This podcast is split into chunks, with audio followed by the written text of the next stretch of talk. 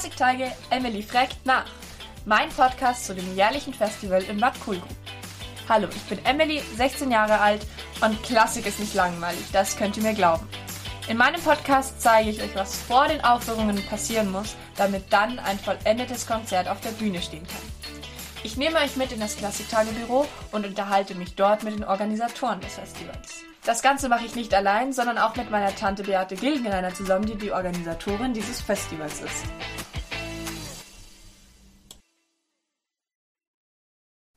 Und jetzt zur Frage äh, des jungen Beethovens. Darf ja nicht vergessen, dass Beethoven ähm, äh, seine Jugend, äh, seine Kindheit und seine Jugend in Bonn verbracht hat, äh, wo er der Sohn und der Enkelsohn von äh, äh, Hofkapellmusikers war. Hm? Ähm, war dann sehr talentiert, äh, war, war, besonders begabt. und man hat das gemerkt und man hat ihn dann, der, der Kurfürst, der übrigens der, der jüngere Bruder von, von Josef II. war und der, der sich sehr gut ausgekannt hat, dass er, wie eigentlich alle Habsburger, ähm, musikalisch sehr kompetent war. Der hat gemerkt, wie talentiert Beethoven war und hat ihn nach Wien geschickt, um ein oder maximal zwei Jahre ähm, sich weiterzuentwickeln, zuerst bei, bei Beethoven und dann später bei Albrechtsberger. Ja. Und nach zwei Jahren, äh, es war die Idee, dass er nach zwei Jahren nach Bonn zurückkehren so, äh, sollte, um dann eventuell äh, Kapellmeister zu werden. Aber wir reden über das Jahr Herbst äh, 1794. Hm, da hat sich äh, gab es Krieg in, in Westdeutschland, also in diesem Rheinland. Ne? Die Franzosen haben, haben dann den Rhein, das Rheinland ähm, attackiert und der, der, ähm, ähm, Kurfürst ist dann nach Wien geflüchtet und den ganzen Hof ähm, ist dann einfach äh, weg, äh, weggegangen aus Bonn. Also für Beethoven gab es keine Möglichkeit mehr, um nach Bonn zurückzukehren. Und dann war er gezwungen, um in Wien zu bleiben und dort zu überleben. Ja? Äh, was nicht einfach war. Wien ist eine zwar die Stadt der Musik, aber sie, das, das, das wissen Sie besser als ich, hm, ist äh, die schwierigste Stadt auch, um sich als Musiker durchzusetzen. Hm. Das die war, Konkurrenz ist groß. Konkurrenz ist ja. ja, und, und die, die Methoden und Techniken, womit äh, ähm, man die Konkurrenz bewältigt, äh, sind auch typisch ähm, wienerisch. Ja? Das ist sehr spezifisch. Also ja, und das heißt, das, das ist heute so und das war, das war äh, am Ende des 18. Jahrhunderts auch so.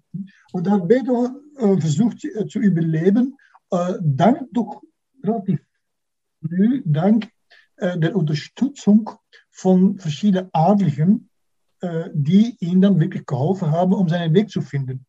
der junge Beethoven hat dann sehr viel unterrichtet, was er, sagen wir, meistens ungerne äh, machte, es sei, seine Schülerinnen hm, waren äh, auch physikalisch sehr talentiert.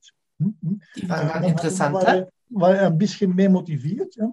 Ähm, äh, aber er hat vor allem überlebt als Pianist hm, und äh, immer wieder äh, tolle Veranstaltungen habe ich äh, gespielt. Man kann ja nicht sagen, ähm, Konzerte, weil, weil Kammermusikkonzerte, wie wir sie kennen, oder äh, äh, Kammermusik-Recitals, wie wir die kennen, ähm, das gab es damals nicht. Ja? Der, der, Pianist hat sich einfach hingestellt in einem, in einem Salon ja? und, und ähm, hat einfach improvisiert, ein bisschen wie Jazzmusik. Ja? Und Beethoven war ein unglaublich toll und begabter ähm, äh, Improvisa Impro Improvisator. Mhm. Und da hat er, hat er immer wieder ähm, sehr große Erfolge gehabt und nebenbei hat er auch komponiert. Aber in dieser mhm. Reihenfolge. Das heißt, er war in erster Linie ein, ein Pianist, der auch noch ähm, äh, komponierte. Ja? Und die Kompositionen, die waren meistens ähm, äh, gedacht für, äh, also meistens waren es Kammermusik, äh, Klaviersonate, Streichquartette für die Adligen. Also, äh, also für den kleinen Raum, für den Salon. Erst, mhm. Es ist ganz interessant zu sehen, dass Beethoven seine erste Symphonie äh, komponiert hat, äh, äh, sagen wir 1800, ja, und da war er 30. Also bis Mhm. dann hat Beethoven kaum große Stücke geschrieben. Ähm, äh, und ja, ich meine, wenn man, wenn man bedenkt, dass Mozart fast all seine Symphonien geschrieben hat, vor äh, 30 war, ne?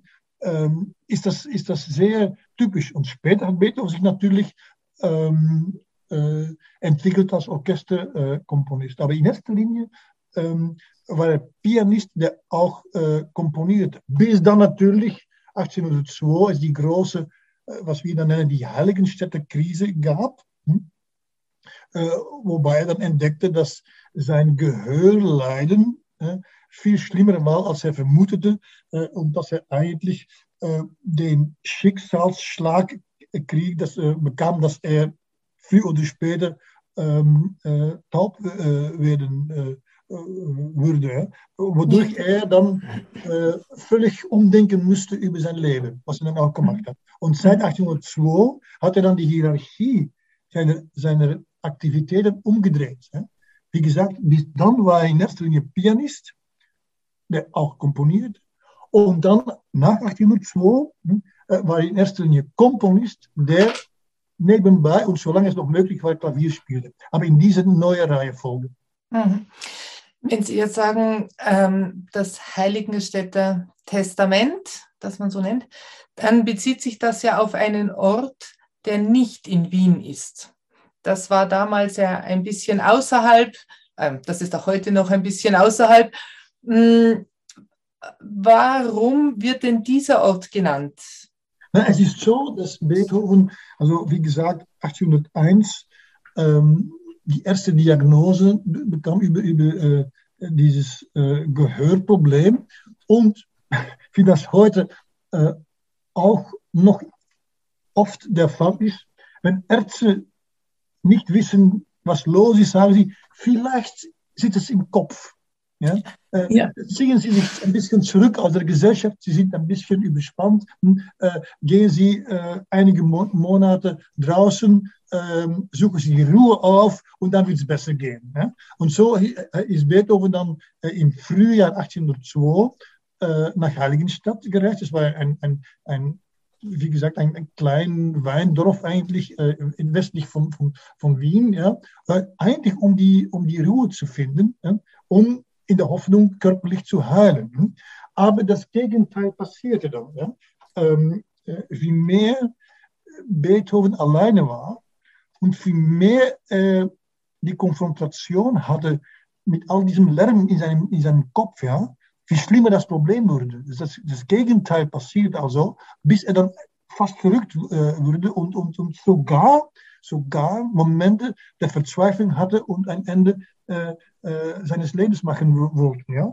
Äh, Mhm. Und, und ähm, das ist, hat sich also abgespielt in, in, in, äh, in Heiligenstadt.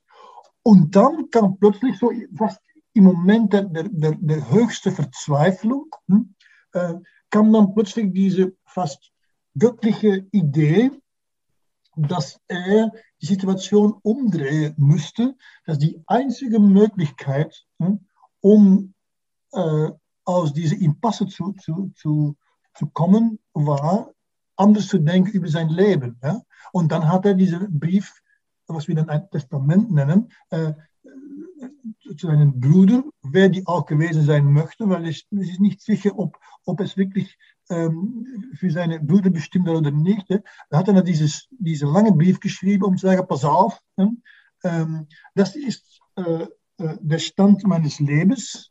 Ja, äh, und jetzt gehe ich so weit. Das hat er in Heiligenstadt in diesem wunderschönen Häuschen ähm, in der Probegasse geschrieben.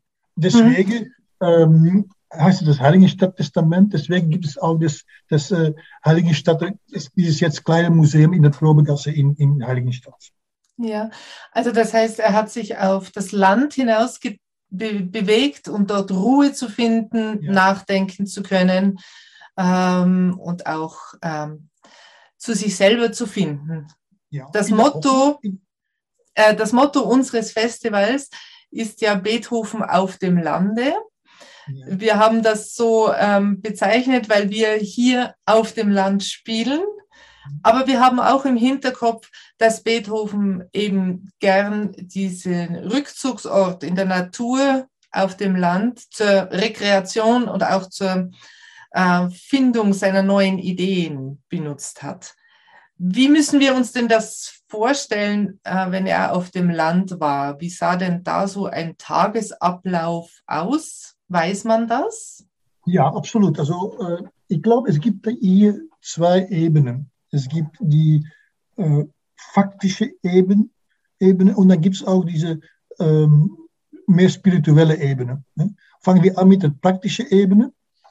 Äh, ja, es ist so, dass Beethoven sehr gerne in der Natur war, ne? äh, weil es für ihn eine, äh, fast ein, eine Inspirationsquelle war. Das war der Ort, wo er die meiste Ideen bekam.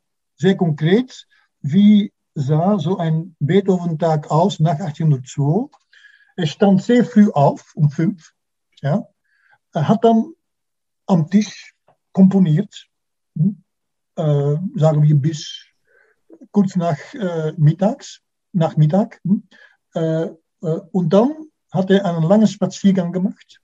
Und während dieses Spaziergangs hat er dann immer neue Ideen bekommen. Und hatte so ein Heftlein bei sich hm, und hatte diese Idee, hm, diese musikalische Idee, aufgeschrieben, äh, skizziert. Äh, dann kam er etwa um fünf, sechs wiederum nach Hause, hatte etwas gegessen oder etwas viel gegessen, etwas getrunken, etwas viel getrunken, hat er die, die Zeitungen gelesen, ja, und um zehn ging er dann ins Bett und am nächsten Morgen stand er um fünf hm? Und dann hat er die Idee, welche er nachmittags während des Spaziergangs ähm, zu sich bekommen hat, hat er diese Idee ausgearbeitet, ähm, äh, hat er wirklich ähm, komponiert im Sinne von, er hat äh, die Stücke gebastelt. Hm? Und dann war nachmittags ging er dann wieder spazieren und dann kamen neue Ideen und dann dachte er nach hm, und dann über, über, über was er gemacht hat und wie er das besser machen konnte. Und dann wieder am nächsten Morgen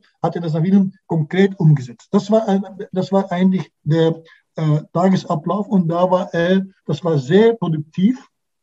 Und vor allem so in den Jahren 1802 bis 1809, ja, äh, hat er auf diese Art und Weise wahnsinnig viel äh, äh, Musik und tolle Musik geschrieben. Einfach weil diese Methodik für ihn stimmte. Ja? Mhm. Und wie gesagt, die Natur war dann für ihn also, also äh, das ideale Ambiente, um diese Inspiration zu bekommen. Das ist die praktische Ebene. Und dann gibt es die spirituelle Ebene. Hm? Äh, Beethoven war sich sehr bewusst hm, von ähm, der Position des Menschen im Kosmos. Mhm. Ähm, man kann sagen, dass Beethoven in dem Sinne religiös war, weil er hat, hat geglaubt an Gott, hm? aber nicht äh, äh, der Gott der, der, Kirche. Und Beethoven war, war eigentlich ein Gegner des, der Institution Kirche. Ja? Äh, hat sich sehr, immer sehr negativ ausgedrückt über Bischöfe und, und Pfarrer. Ja. Da war er, da war er äh, ein großer Gegner, aber er war ein gläubiger Mensch. Hm? Ja. Und äh, hatte, ich würde sagen, Bewunderung ist, das Wort ist, ist zu schwach, etwa mehr als Bewunderung. Ähm, äh, für, für die Schöpfung, das Wunder der Schöpfung. Äh, die Natur als ähm, Ausdruck äh, der Harmonie der Schöpfung, als Ausdruck auch von, von die Kraft Gottes.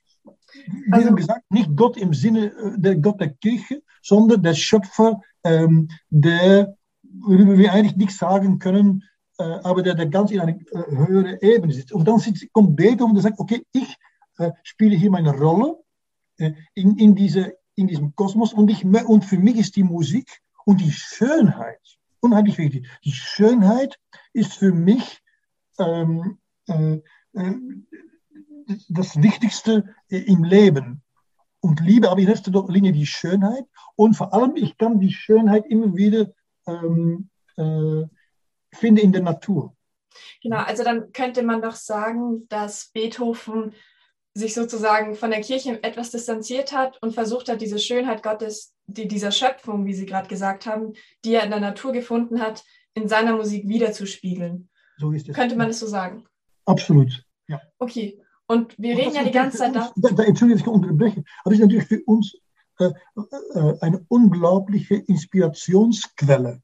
Wenn wir heute äh, Beethoven spielen, mit Le Concert Olympique oder mit dieser wunder, wunderbaren Musik, ja, äh, ist das mehr als, als eine Arbeit.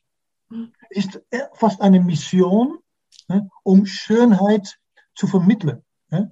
Und wenn, wenn, wenn Sie ein Festival organisieren, ja, ist das mehr als nur ein, ein, ein, eine Quelle, um ein bisschen Geld zu verdienen. Und, äh, oh nein.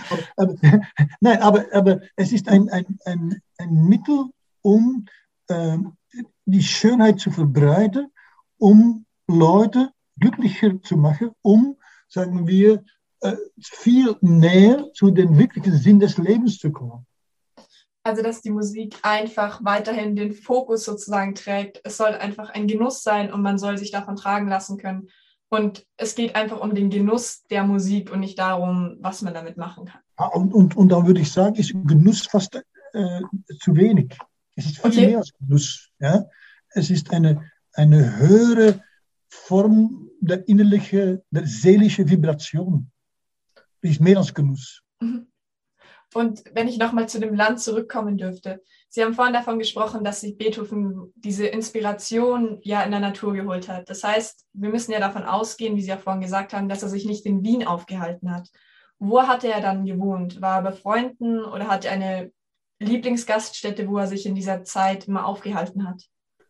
Naja, es ist so, dass man, dass, äh, man damals eine andere Idee hatte über Wohnen. Okay. Generell. Es waren nur die, die Adligen, die sagen wir, einen, einen festen Wohnsitz hatten. Und dann noch, die hatten auch noch verschiedene Wohnsitze. Ähm, äh, äh, damals und gerade in Wien, mehr als anders in der Welt, hm, sind die, die, die Leute dauernd umgezogen. Äh, man, man sagt immer, Beethoven hat auch so viele verschiedene Wohnungen gehabt, und man hat es dann interpretiert als eine Konsequenz seiner innerlichen Unruhe. Aber man darf ja nicht vergessen, dass damals die meisten Leute kaum einen Besitz hatten. Die hatten ein bisschen, die hatten kaum Möbel, ne? Die, hatten, die hatten nur Kleider und, und, im besten Fall Bücher und einige Instrumente. Sonst hatten die nichts. Und, und äh, äh, die sind dann immer wieder äh, in Oktober äh, nach Wien gekommen hm? Haben auch sechs Monate lang ein Zimmer oder eine Wohnung gemietet. Ja? Und, und dann sind die nach sechs Monaten ins Land gezogen, weil es in Wien zu heiß war. Ja? Und nach ja. Das ist wirklich heiß im Sommer. Ja, ja, also, das ist noch immer so. Ich meine, ich meine die Tatsache, dass, dass heute noch immer in Wien in Juli, August nichts los ist, es sei etwas Veranstaltungen für Touristen. Ja? Aber generell, die Oper ist zu, es gibt keine Konzerte. Ja? Ähm, die Oper ist geschlossen. Ich meine, das ist, ist noch eine, eine, eine Konsequenz von der Tatsache, dass damals schon im 18. Jahrhundert, 19. Jahrhundert, ähm, alle Leute weggezogen äh, waren. Ja? Hm? Also Beethoven hatte keine feste Wohnung. Natürlich ist es einmal passiert, dass er, dass er nach, dem, nach dem Sommer äh, in die gleiche Wohnung kam. Ja? Äh, aber das war viel ähm, flexibler, als wir uns das vorstellen. Übrigens, ähm, als ich in Wien studiert habe, ähm, in den 80er Jahren, hatte ich auch noch immer das Gefühl, dass es noch immer diese Flexibilität auf den Wohnungsmarkt gab. Ja? Ich bin einfach nach Wien gekommen und, und habe dann, habe dann, dann, dann ähm, äh, einfach äh, einen Kurier gekauft und da gab es Seite, Seite voll äh, ähm, Pagina's voll mit, mit, mit äh, Inserate über, über, über äh, Wohnungen, die, die für ein Jahr zur Miete waren, mit Ablösen. Die Idee der Ablöse, das, wir, das kannten wir nicht in Belgien. Also es ist eine typische ein, eine Nebenerscheinung von dieser diese Flexibilität. Man, man zahlt eine Ablösung, eine Ablöse für, für die Möbel, die man da benutzt, aber nicht, nicht besitzt. Ich meine, wenn man bedenkt, dass ein Typ wie, wie, wie der, der Stefan Zweig, ja, der hatte kaum Möbel. Mhm. Er hatte nur einige, einige Koffer mit, mit Büchern und Hand- und Manuskripte und so ist er herumgefahren. Ja, das verändert das Leben extrem. Mhm. Ja, absolut. Ja. ja. ja. Könnte man dann davon sprechen, dass die Musiker damals ähm, noch flexibler waren, als sie heute sind und das vielleicht dann auch das ganze Leben in der Stadt geprägt hat und dass das jetzt bis heute noch anhält? Oder glauben Sie, dass sich das in der Moderne jetzt einfach verlaufen hat? Naja, es ist natürlich so, dass das, das zum Beispiel ähm, äh, in Beethovens Zeit ja, gab es nur in Wien 20 fixe Stellen. Mhm. Also Orchesterstellen. Orchesterstellen. Ja. ja. Das heißt, und das war dann auch noch nicht die beste Musiker, die diese Stelle hatte. das kommt noch, noch dazu. Ja? Und, ähm, äh, und sonst war alles, äh, sagen wir, in einem Freelance-Kontext. Ja? Mhm. Es also es gibt auch heute noch viele Freelancer. Ja, ja, ah, und das, mhm. aber das ist die, die, gleiche, das ist, die, das ist eigentlich diese äh, gleiche Kultur. Ja? Äh, es gab zwar 600 äh, äh, Klavierlehrer dagegen um zu sagen, äh, wie, wie, wie, wie die, die, die Verhältnisse waren. Ja? Und dann ähm, ja, gab es natürlich Adlige, die, die dann, die dann äh, Orchester gründeten. Hm? Aber die, die, diese Orchester die waren teilweise besetzt von Freelance-Musikern hm? und auch von Adligen selber, die, die sehr, also Dilettanten, aber met een zeer ho hoog niveau waren. Ich meine, die adlige damals, die hatten ja nichts zu tun. Ja? Die, hatten, die hatten wirklich Zeit, um zu üben. Und sie hatten außerdem Geld, um gute Instrumente zu kaufen. Und gute Musiklehrer, wie Beethoven. Ja, absolut. Also die, die, die äh, äh, diese Trennung, die wir kennen zwischen hochkarätige äh, Virtuosen, professionelle Virtuosen und Laien. Ne? Diese Trennung gab es in Beethovens Zeit nicht. Ne? Äh, wenn man bedenkt, dass, dass, dass, dass äh, es auch Adlige gab, die, also die, vor allem natürlich die frühen Streichquartette, äh, die sind von Laien gespielt geworden. Es hat erst, erst, angefangen mit dem Opus 59, wo der Chopin sich äh, ein, ein, ein Profi-Quartett gegründet hatte. hatte. Das war neu. Hm? Und dann noch eine andere Geschichte äh, in diesem Rahmen. Am Anfang des 19. Jahrhunderts gab es eine große Entwicklung auf der Ebene der Instrumentenbau. Bei den Bläsern und bei den Streichern an sich nicht nur bei den, Bo bei den Bögen. Bo Bögen, sagen wir es auf Deutsch? Bögen, ja. Bögen, ja. Nur bei den Bögen. Ja. Dann gab es dann die, man hat ein bisschen die alte äh, Barockbögen. Ja? Und dann gab es aus Frankreich ja, die sogenannte Tourtebögen. Das waren die modernen Bögen, die anders äh, ähm, konstruiert waren und die eine völlig, wo hinter eine ganz andere äh, Idee äh, äh, gab über, über Klang. Äh, das kommt aus Frankreich in den 20er Jahren. Ja? Und da war es interessant um zu sehen, dass es in den Orchestern gab es die beiden. Es gab Leute mit alten Bögen und es gab Leute mit, mit modernen Bögen. Gab es dann einen akustischen Unterschied zwischen diesen Streichern? Naja, ich meine, ich mein, es hat mit Spannung äh, mit, äh, des Bogens zu tun. Ja? Bei den alten Bo äh, äh Bog ist der Spannungsmoment nur in der Mitte. Mhm. Und bei den modernen äh, Bögen die Spannung äh, sehr gleichmäßig war. Also, also wobei man äh, am, am Frosch oder am, am, am, an der Spitze äh, die gleiche äh, Kraft hatte wie in der Mitte. Das war eben bei Barockbögen nicht der Fall. Die hatten nur in der Mitte gespielt. Ja? Äh, aber sehr, dafür sehr artikuliert. Ja? Ähm, und und ähm, wie gesagt, in dem Orchester waren es die Adligen, die reichen Leute, die natürlich als, als Snobismus mit diesen neuen äh, Bögen spielen konnten. Und die Profimusiker, die hatten nur die alten Bögen. Das heißt, was, was durcheinander. Hm? Es ist interessant zu sehen, dass zum Beispiel der, der Geiger hm, äh, der äh, äh, das Beethoven äh, Violinkonzert äh, äh, in Premiere gespielt hat, der hatte noch einen alten Bogen. Mhm. Mhm. Ja, da muss man sich sicher etwas anderes vorstellen. Ein altmodisches Stück. Mhm. Mhm. Nein, technisch. Ja. ja, Herr Kayers, ich glaube, wir haben ganz, ganz viel bereits gelernt über die Zeit Beethovens in Wien, über den Komponist selber.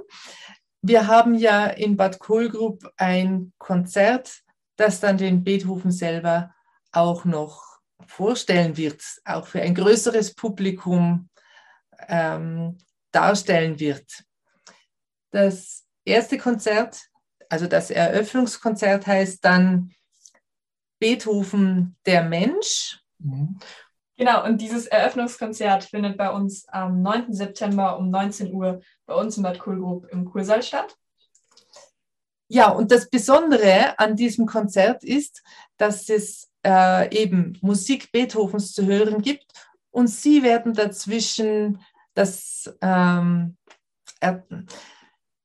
es gibt Musik Beethovens zu hören und Sie, Herr Kajas, werden dazwischen etwas vom Leben Beethovens erzählen, so dass unser Publikum eine wunderbare Impression, einen Einstieg in die Biografie Beethovens bekommen wird.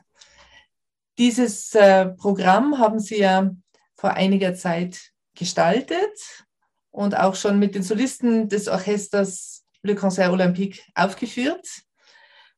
Bis wohin wird das Leben Beethovens beschrieben? Bis zu seinem Tod? Bis zu seinem Tod.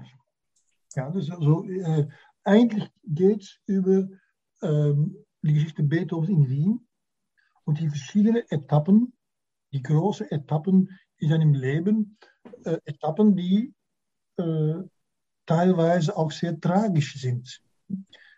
Äh, ja. Man darf ja nicht, nicht also. vergessen, dass, dass Beethoven eine wunderbare Figur ist, ähm, äh, faszinierende Figur.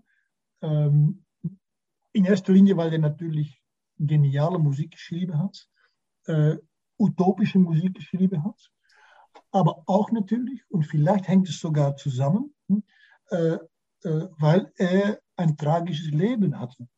Also könnte man sagen, dass er diese Utopie, ähm, die er in der Musik verkörpert und niedergeschrieben hat, in seinem Leben eben nicht hatte und dadurch sie in die Musik transportieren musste.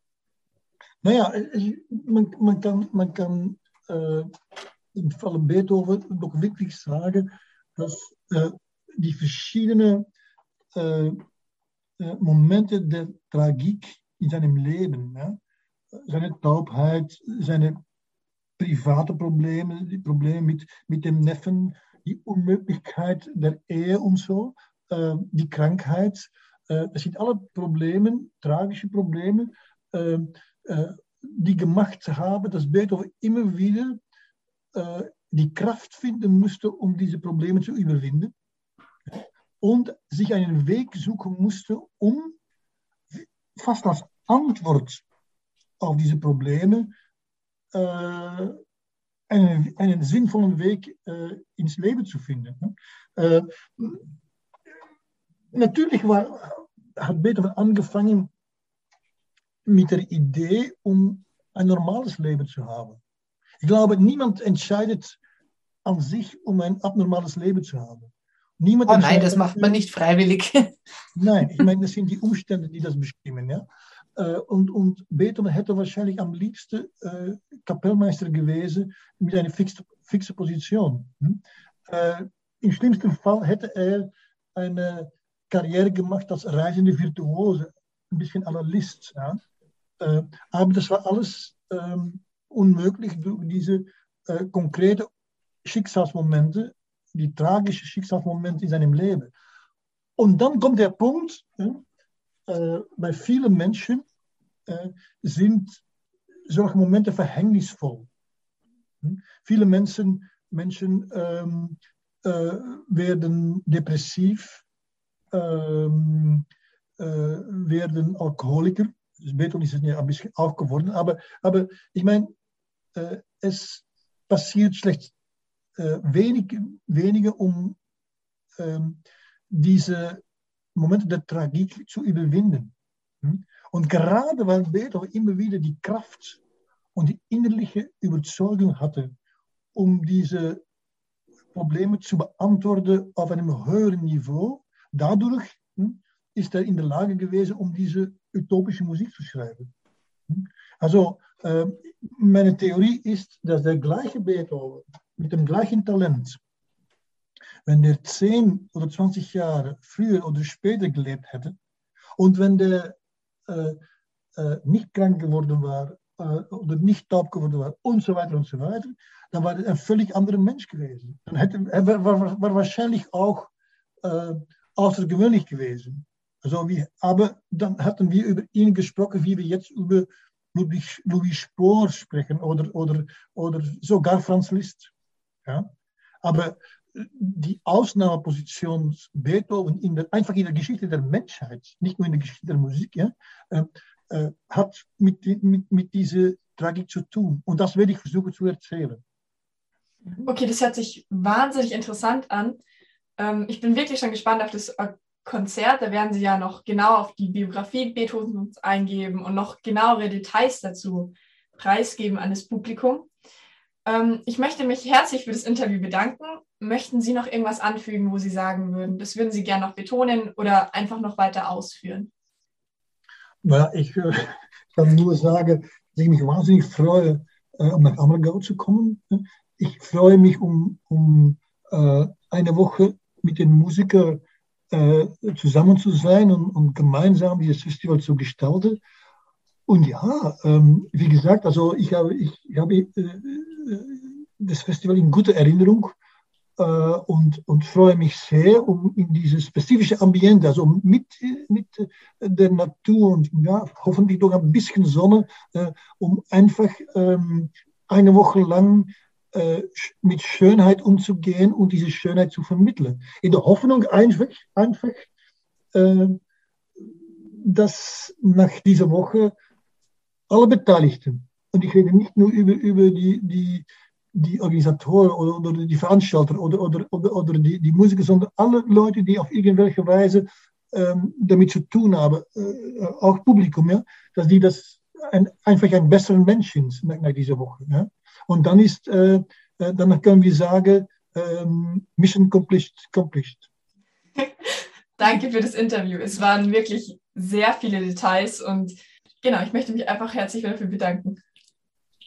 Die haben es gerne gemacht und ich freue mich sehr auf nächste Woche.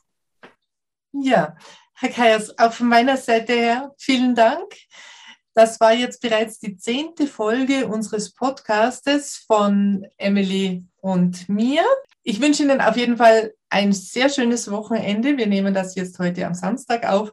Im Moment regnet es in Bad Kohlgrub ganz, ganz fest. Aber ich glaube, wir haben jetzt so viel Regen, dass dann, wenn alle Musiker im Dorf sind, die Sonne strahlen wird. Herzlichen Dank und auf ganz bald in Bad Kohlgrub. Wiedersehen.